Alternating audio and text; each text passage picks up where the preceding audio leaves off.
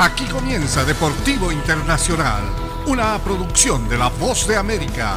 Les informa Henry Llanos.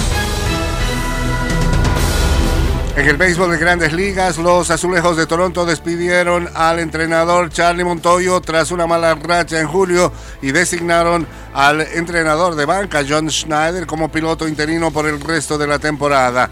El gerente general Ross Atkins tomó la decisión aun cuando los azulejos marchan con marca de 46-42 en la campaña. Se aferraban a la última plaza del wild card en la Liga Americana al iniciar la jornada pero estaban rezagados en el cuarto lugar de la división este.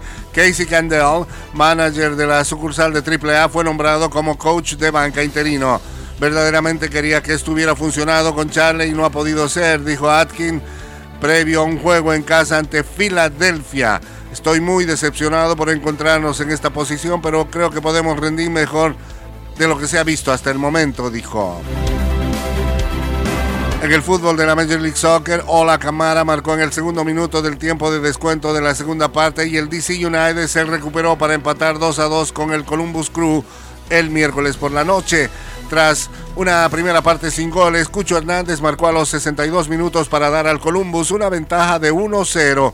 Taxiarchis Funtas empató para el DC United con un gol a los 80 minutos, pero Hernández respondió un minuto después con su tercer gol en sus dos partidos con el Crew. El DC United superó al Crew por 19-6 con una ventaja de 5-3 en tiros a puerta. El Oil Room hizo dos paradas para Columbus. Rafael Romo hizo una tajada espectacular para el DC United, que ha anunciado antes del partido que el equipo promovió, más bien al defensa Sammy Gediri después de que Brand Smith sufriera una rotura del ligamento cruzado.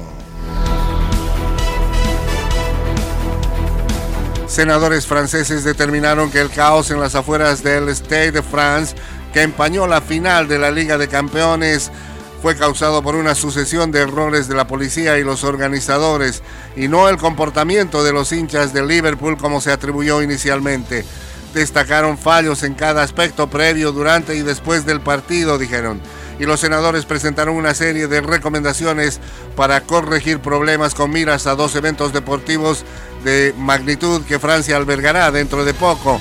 El Mundial de Rugby el año próximo y los Juegos Olímpicos de 2024.